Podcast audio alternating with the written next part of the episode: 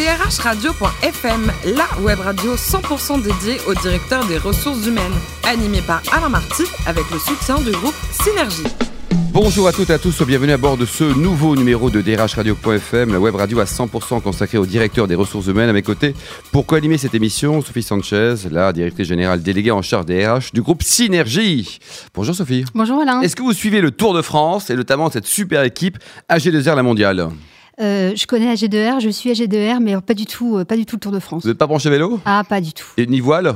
Un petit peu un plus, peu plus quand même. On en, on parle justement avec notre premier invité, Paul Arcangeli, qui est DRH du groupe HLSR La Mondiale. Bonjour Paul. Bonjour. Alors, votre parcours, docteur en sciences éco, un DESS euh, de l'emploi et développement social, l'INSEA, n'en jetez plus. Et puis en 1981, vous êtes chez Renault. Et là, c'est le le début de quoi? De la conception assistée par ordinateur? Oui, c'était mon premier job modestement. Je crois même que c'était un stage. hein. Donc, euh, effectivement, c'était le début de la conception assistée par ordinateur. Les ingénieurs commençaient à travailler non plus avec leurs sur leur grand, grande euh, table, mais commençaient à avoir un écran et donc avoir un- une intermédiation pour euh, dessiner et pour euh, faire leurs plans. Oui, oui, C'était oui. magique, quelque part. hein. C'était magique. En 86, vous rejoignez le Crédit Mutuel pendant 5 ans. C'était une belle aventure? Non, je suis restée plus longtemps, Combien 15 de temps ans. 15 ans au total. C'était une belle aventure. Longue Oui, alors Longue, oui, longue et passionnante. Donc, bah, J'étais DRH du Crédit Mutuel.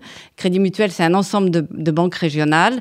Et mon rôle, c'était d'animer les DRH au sein des banques régionales et puis d'animer la, la négociation au niveau de l'ensemble du Crédit Mutuel. Voilà. Bon, alors vous rejoignez donc G2R en 2001. Un mot sur le métier de ce groupe qui, qui emploie au total 11 000 collaborateurs en France et également au Luxembourg.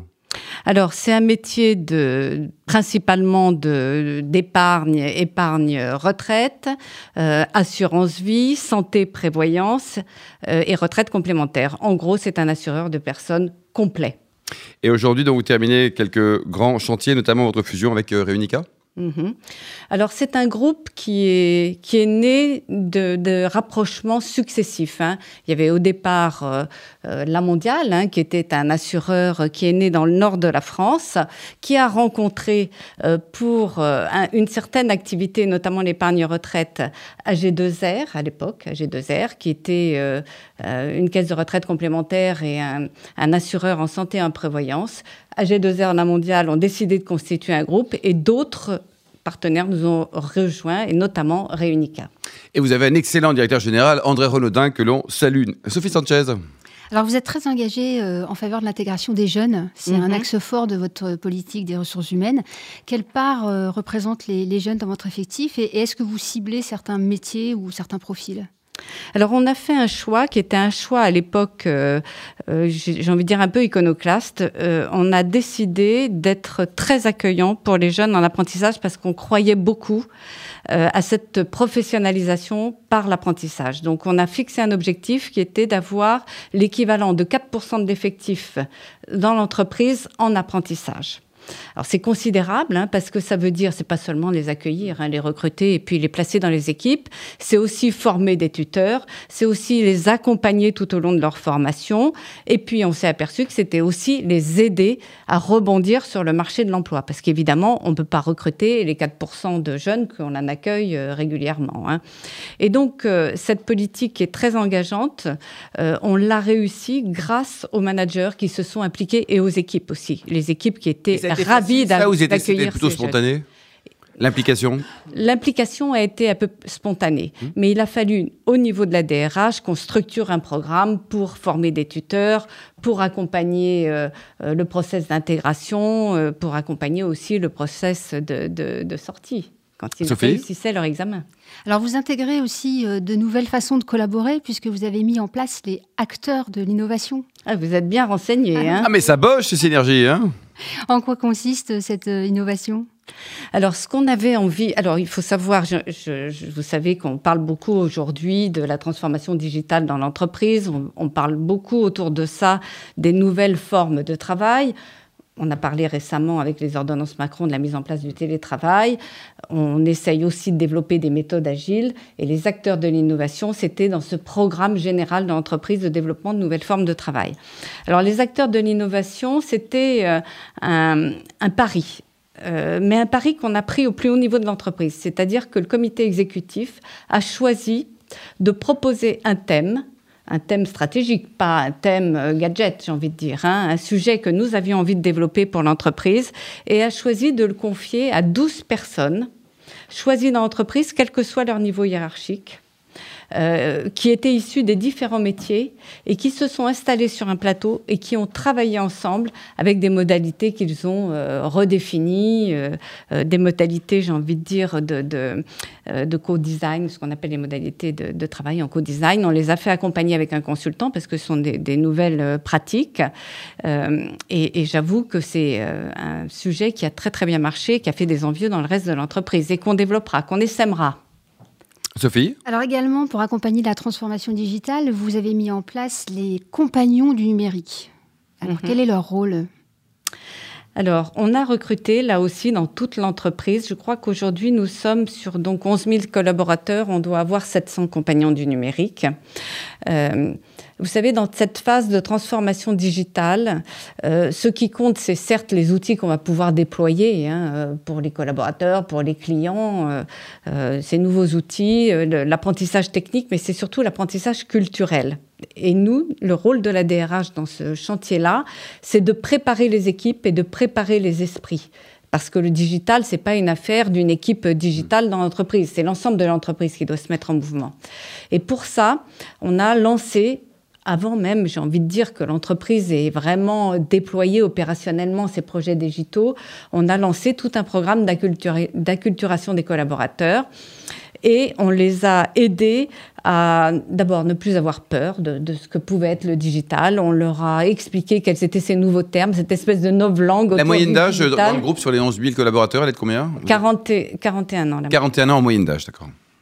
Donc on, leur a euh, présenté un petit peu euh, les outils, la terminologie, euh, on, leur a, on leur a montré, enfin on a fait un certain nombre de, de learning, mini learning expedition et on a donc sensibilisé, animé, on va essayer d'animer sur le long terme d'ailleurs, des collaborateurs qui ont tous été volontaires pour déployer auprès de leurs collègues eh bien, euh, cet apprentissage qu'ils ont pu avoir autour du numérique. Et puis on a mis en place, et ça, va être le rôle des compagnons du numérique, un certificat digital dans l'entreprise et un passeport numérique. Et les collaborateurs vont acquérir ce petit certificat, enfin ce petit, non, c'est une vraie ouais, C'est une vraie valeur.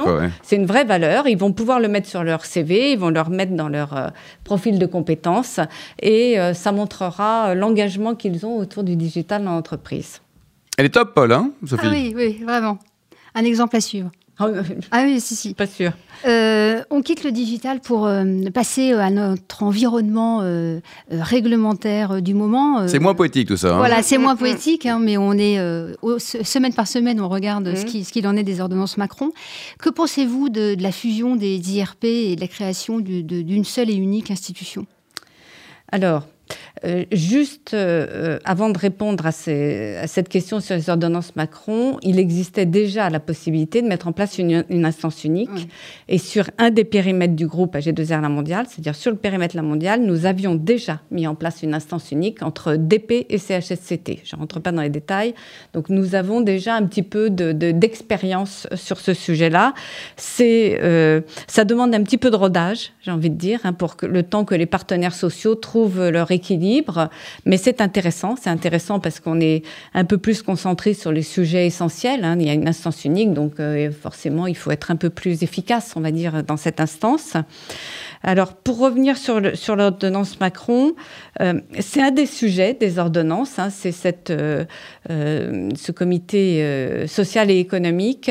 il ne faut pas se limiter au sujet de on crée une instance unique. C'est un changement culturel et c'est un changement culturel qui dépasse, j'ai envie de dire, le périmètre de responsabilité des DRH. C'est-à-dire que ça va concerner euh, l'ensemble du comité exécutif de l'entreprise. C'est une autre façon de voir le rapport avec les instances représentatives du personnel. Ça devient une instance unique, elle cumule les attributions, même s'il y a la possibilité de mettre en place des, des commissions hygiène et sécurité, mais bon, elle cumule les attributions. Et ça veut dire qu'il faut qu'on arrive, si on veut réussir cette, euh, cette mise en place, il faut qu'on arrive à mobiliser à la fois les dirigeants d'entreprise et les partenaires sociaux autour des sujets stratégiques, autour de, des grandes orientations de l'entreprise et qu'on arrive à se mettre autour d'une table pour se dire qu'est-ce qui est bon pour l'entreprise, ce projet-là, ce projet de transformation, ce projet de réorganisation. Voilà, je veux le mener parce qu'il y a des enjeux sur mon marché, parce que voilà, il est bon pour l'entreprise. Est-ce qu'on peut en discuter et être autour de, des sujets essentiels, hein, non pas de... Euh, voilà, du déménagement entre le troisième et le quatrième étage. Ce qui hein, peut être un sujet, notamment au niveau du café. Quoi. Alors, tout à l'heure, on faisait référence à, l'équipe cycliste, à les airs d'un mondial. Est-ce que ça également, c'est un outil de, fierté pour les collaborateurs, un outil de, communication interne, Paul? Oui, alors bon, c'est déjà un outil de. Par, cette, euh, par ce sponsoring sportif, on est assez connu à l'extérieur. La première question qu'on pose aux candidats, c'est comment nous avez-vous connus? Beaucoup nous répondent sur le Tour de France. Sur le Tour de France. bon.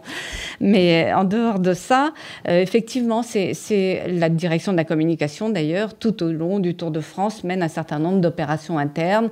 Les collaborateurs sont assez fiers de leur équipe. Et quand parfois l'équipe passe près d'un site du groupe, je peux vous dire que tous les salariés sont dehors avec des drapeaux, avec des fagnons, avec des t-shirts et ils sont très très fiers de leur équipe. Des champions. Alors quand vous allez quitter donc euh, le Tour de France et vous allez quitter également l'eau parce que vous nagez tous les jours, est-ce que vous appréciez le vin du groupe, l'excellent Château Soutard à Ah, vous connaissez, c'est parfait. Oui, bien sûr. Intéresse au vin. Oui, oui, oui. Ben, 7 millions, ce serait difficile hein, si je n'appréciais pas le. Bon. Et côté cuisine, il paraît que vous êtes la championne du monde du gâteau au chocolat. Alors comment le préparez votre gâteau au chocolat?